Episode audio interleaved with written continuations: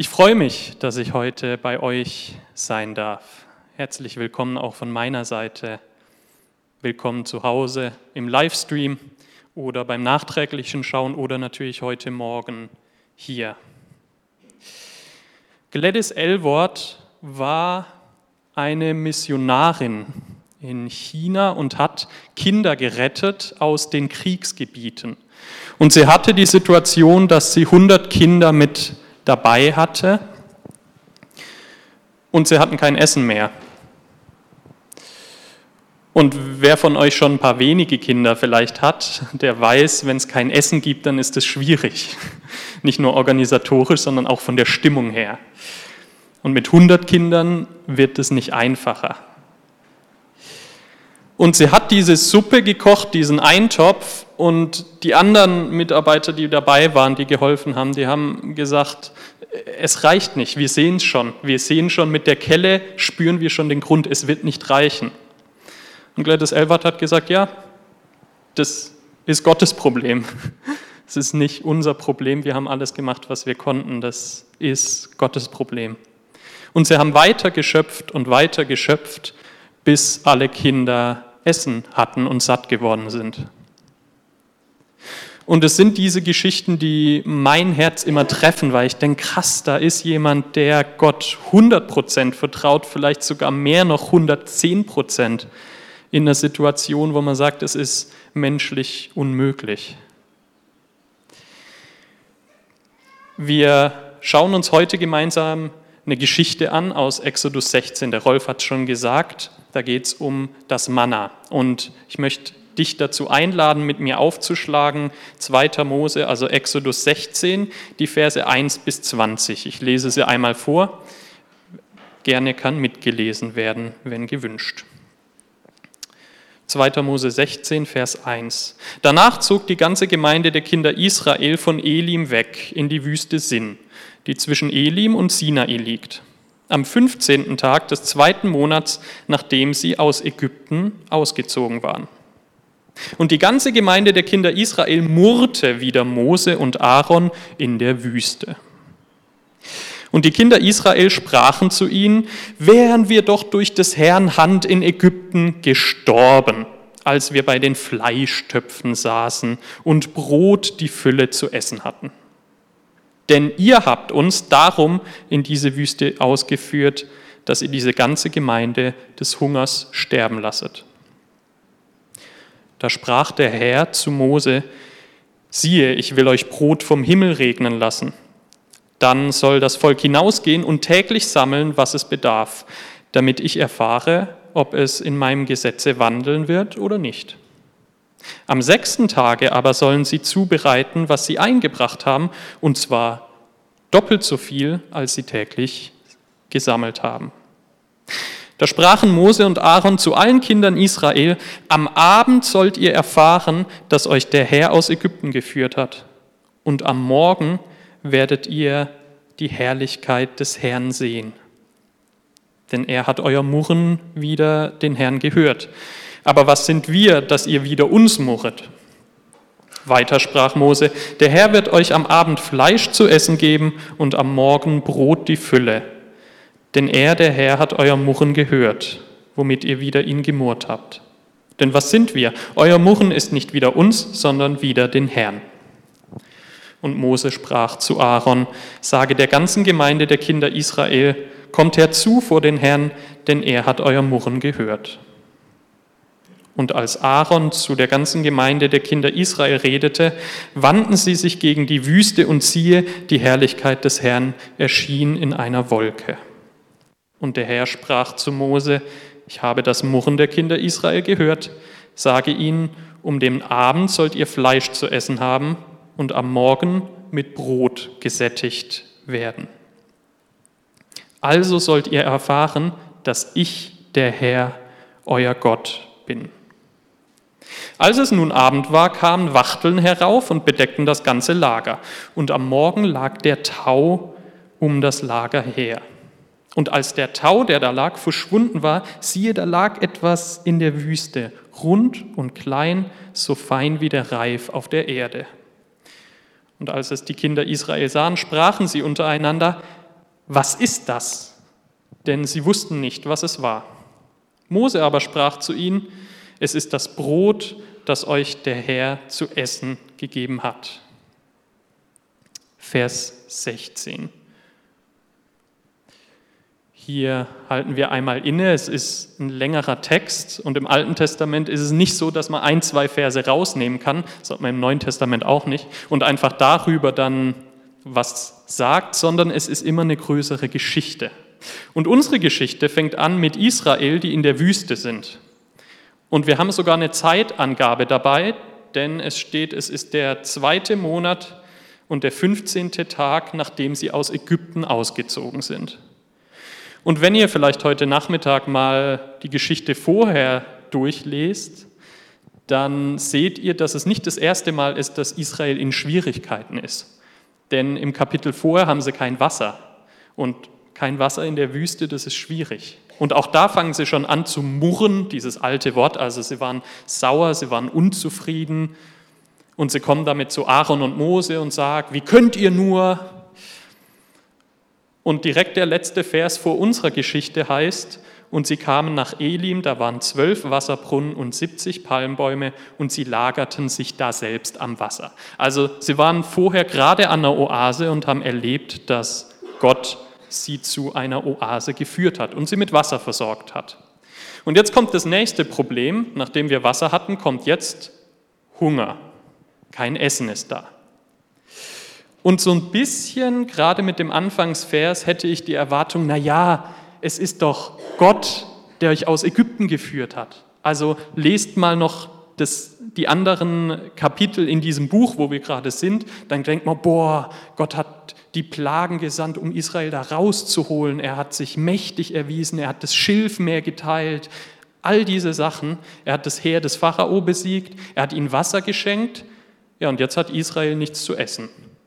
Das ist natürlich ein unüberwindbares Problem. Und Vers 3 finde ich schon bezeichnend. Also ich will gar nicht sagen, öh, die Israeliten, die checken es nicht, sondern so ticke ich auch oft, weil Vers 3 bringt es auf den Punkt, wie ich als Mensch oft funktioniere.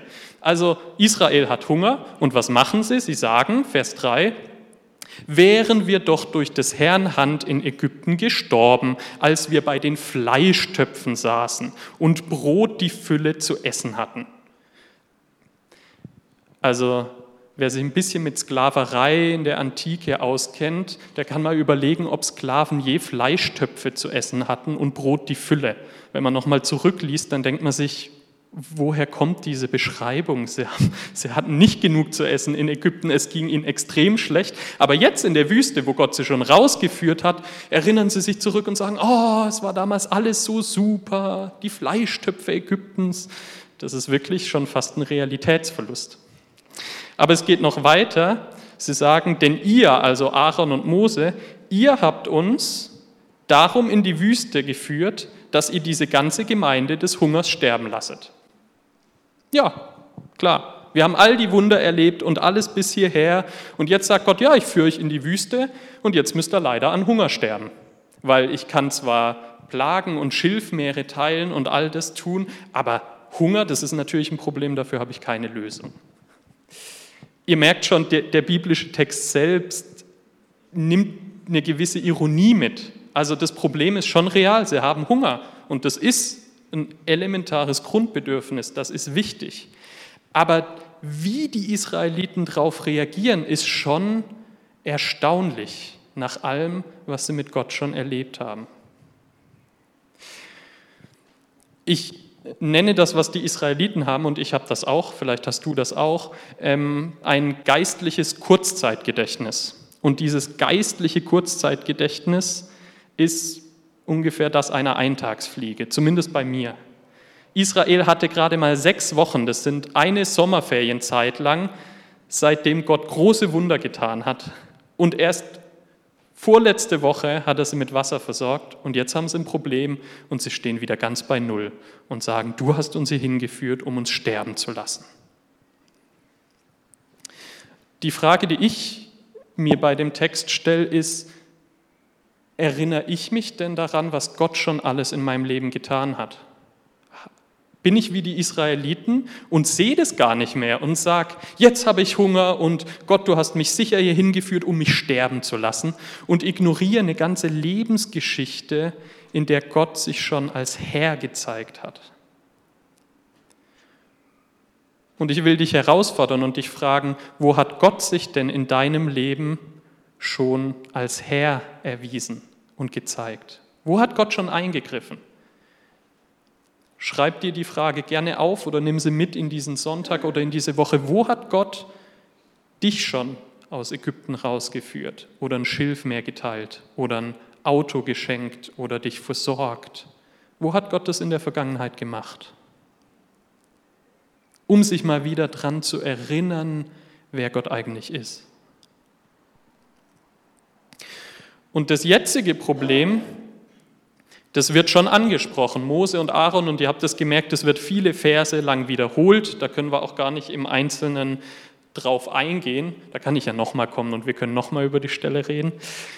Aber es wird deutlich, und das sehen wir in Vers 6 sehr stark, dass Mose und Aaron zu Israel sagen, am Abend sollt ihr erfahren, dass euch der Herr aus Ägypten geführt hat das heißt, sie erinnern nochmal dran, überlegt nochmal, wer Gott ist. Er hat euch aus Ägypten geführt und am Morgen werdet ihr die Herrlichkeit des Herrn sehen.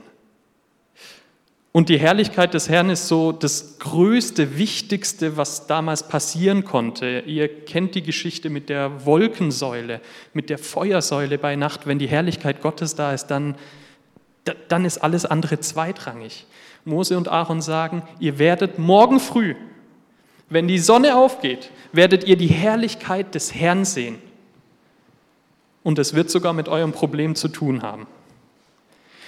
Und in gespannter Erwartung würde ich jetzt erwarten, es wird in Vers 12 auch nochmal wiederholt, da sagt Gott es nochmal anders und sagt, ihr sollt morgen früh erkennen, dass ich der Herr, euer Gott bin. Der erinnert nochmal dran, wer er ist. Und ich würde jetzt erwarten, die Israeliten sind gespannt, sie erleben schon die Wachteln am Abend und dann machen sie Lobpreis und danken Gott, dass sie was zu essen haben. Und am Morgen gehen sie alle ganz gespannt zum Zelt und, und schauen raus und sagen, wow, wir können die Herrlichkeit des Herrn sehen. Wow. Und Vers 15 sagt, Nee, Vers 14, da steigen wir ein. Und als der Tau, der da lag, verschwunden war, siehe, da lag etwas in der Wüste rund und klein, so fein wie der Reif auf der Erde. Und als es die Kinder Israel sahen, Zeltwand auf, rausgucken, sprachen sie untereinander, was ist das? Und da steht im Hebräischen Manahu. Was ist das? Manahu. Daher kommt auch der Manna-Begriff als Anspielung darauf. Wenn ich mir jetzt vorstelle, wir sind in Amerika und es ist der 25. Dezember morgens, es gibt Geschenke, weil in Amerika, und die Kinder kommen ins Wohnzimmer und sie sehen die Geschenke da liegen und jedes Kind reagiert mit Manahu. Was ist das? Dann würde ich als Eltern schon mal noch mal ein Gespräch über Dankbarkeit führen und, ne, und hey, wie geht man mit Geschenken um und es hat auch viel Geld gekostet, ja, es hat auch viel Mühe gemacht. Manahu, was ist das?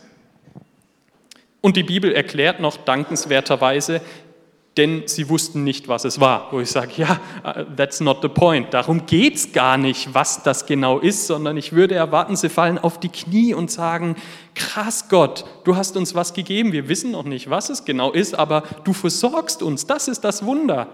Wir sehen die Herrlichkeit des Herrn.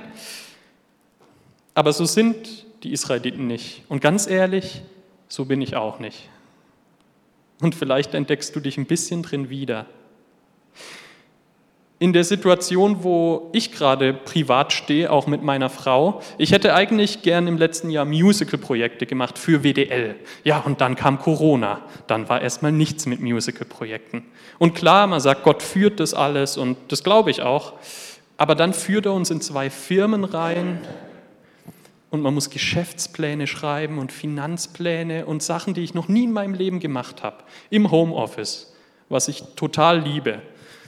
Ich bin gern unter Menschen und Kinderfreizeiten und Musicals und Action und dann ein halbes Jahr hinterm Schreibtisch. und viele Probleme, die da sind. Und ich tendiere so schnell dazu zu sagen, Gott, was ist das? Manahu? Spinnst du eigentlich? Hast du mich in die Wüste geführt nach den Jahren Studium? Hast du mich da jetzt hingeführt, dass es nicht mehr weitergeht, dass ich hier sterben muss? Nicht im komplett übertragenen Sinne, aber geht es jetzt nicht mehr weiter?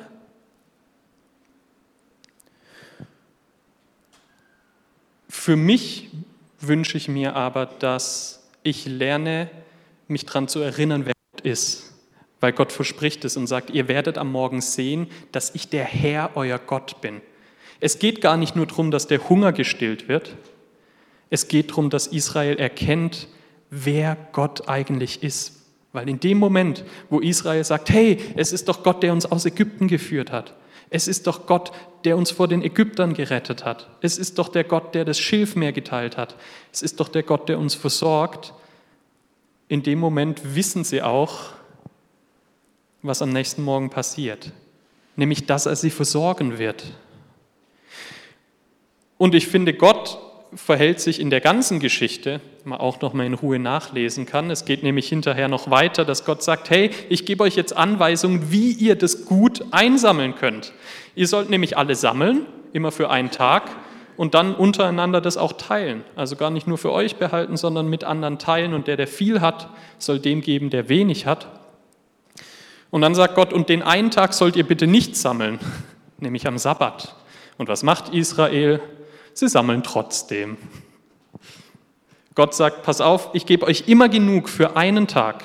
Jeden Morgen neu, dieser Tau, dieses kleine Manna, das da liegt und daraus kann man Brot machen. Jeden Morgen gebe ich das euch, aber es reicht nur für einen Tag. Und die Israeliten sind ein bisschen wie die Schwaben. Ist hier außer mir noch jemand Schwabe im Raum? Schön, ja, fühlt euch bitte nicht angegriffen. Ich predige das zu mir selbst. Schwaben tendieren sagt man in Deutschland so, auch dazu, lieber ein bisschen zu viel auf der Seite haben. Ja, also wenn ich was sammeln kann, ist es gut, aber lieber ein bisschen zu viel haben. Schaffe, schaffe, Häusle baue und so. Und genau das probieren die Israeliten auch. Die ersten Israeliten fangen an, das Manna zu horten und ins Zelt zu stellen und noch so ein bisschen in die Ecke und dann steht, dass am nächsten Morgen da Würmer drin sind und es anfängt zu stinken. Und wenn ihr mal bei 40, 50 Grad in der Wüste Würmer oder Essen hattet, das stinkt, das vergammelt ist, dann riecht es nicht nur ihr in eurem Zelt, sondern auch der Nachbar und der Nachbar daneben. Und all das nur um zu zeigen, hey, ich versorge euch, ich, der Herr, euer Gott, versorge euch. Und ich gebe euch nicht den Vorratsspeicher für die nächsten drei Jahre, weil dann würde passieren, was eh schon passiert, nämlich dass Israel sagt, Gott, wer ist Gott? Keine Ahnung. Ich habe die nächsten drei Jahre genug und jetzt brauche ich Gott ja eigentlich nicht mehr. Aber Gott will viel mehr als nur das Hungerbedürfnis stillen. Er möchte, dass Israel erkennt, dass er Gott ist und wieder in dieser Beziehung anfängt zu leben. Weil was passiert, wenn ich täglich das Zelt aufmache morgens und schaue, Liegt da was von Gott? Ist da was? Versorgt Gott mich heute? Gestern habe ich gesündigt. Liegt morgen wieder was vor der Tür? Ja, 40 Jahre lang, jeden Tag, ohne einen Fehltag, außer der Sabbat, weil das ist geregelt, sorgt Gott dafür, dass Israel genug zu essen hat. 40 Jahre lang. Das ist schon krass. Die Fragen, die ich dir mitgeben möchte, ist, wo hast du Hunger? Wie Israel. Wo sagst du, boah, da habe ich aber ein Problem, das tut gerade weh, das ist schwierig. Wo hast du Hunger? Und wo sagst du vielleicht so wie ich manchmal auch, Manahu, was ist das? Gott geht's noch? Was gibt's mir hier für eine Situation? Und diese Geschichte mit diesen Fragen zeigt, dass es Gott nicht egal ist, wie es Israel geht, überhaupt nicht. Und es ist ihm auch nicht egal, wie es dir und mir geht. Er wünscht sich, dass wir zu ihm kommen und ihm das sagen, denn er kann uns helfen. Nicht nur den Hunger wegnehmen, sondern die Herrlichkeit des Herrn. Gott selbst kann durch solche Situationen groß werden. In dem Moment, wo wir sagen, hey Gott, du bist der Herr, mein Gott, jetzt schau mal, find mal eine Lösung fürs Schilfmeer Find mal eine Lösung für die Firmen, find mal eine Lösung für meine Corona-Situation. Gott hat nicht zu wenig Ressourcen und seine, sein Arm ist nicht zu kurz, um da helfen zu können. Und die letzte Frage, die ihr vielleicht auch mit in die Woche nehmen könnt, ist, wo versorgt Gott dich gerade täglich? Weil vielleicht bist du in einer Situation, wo du sagst, hm, ich kann nicht in die nächsten drei Monate schauen, aber jetzt gerade, heute, weiß ich, Gott hat mich hier versorgt. Und letzte Woche habe ich das erlebt und sehe, Gott versorgt mich gerade täglich. Mit diesem Blick, die Geschichte hat ganz viel Potenzial, in unseren Alltag zu sprechen, aber ich kann euch das nicht von hier oben mal eben sagen und dann hört das und dann sagt er, ja genau so, jetzt habe ich es verstanden, jetzt begegnet mir Gott. Ich will dich dazu einladen, die Geschichte mitzunehmen, mal mit durch die Woche damit zu gehen oder vielleicht auch durch mehrere Wochen und mal zu schauen, wie ist das gerade bei mir? Und wo will Gott sich vielleicht in meinem Leben als herrlich erweisen? Weil was der Rolf gesagt hat, die, das Versprechen, dass Gott täglich versorgt, das ist da. Das finden wir auch im Neuen Testament.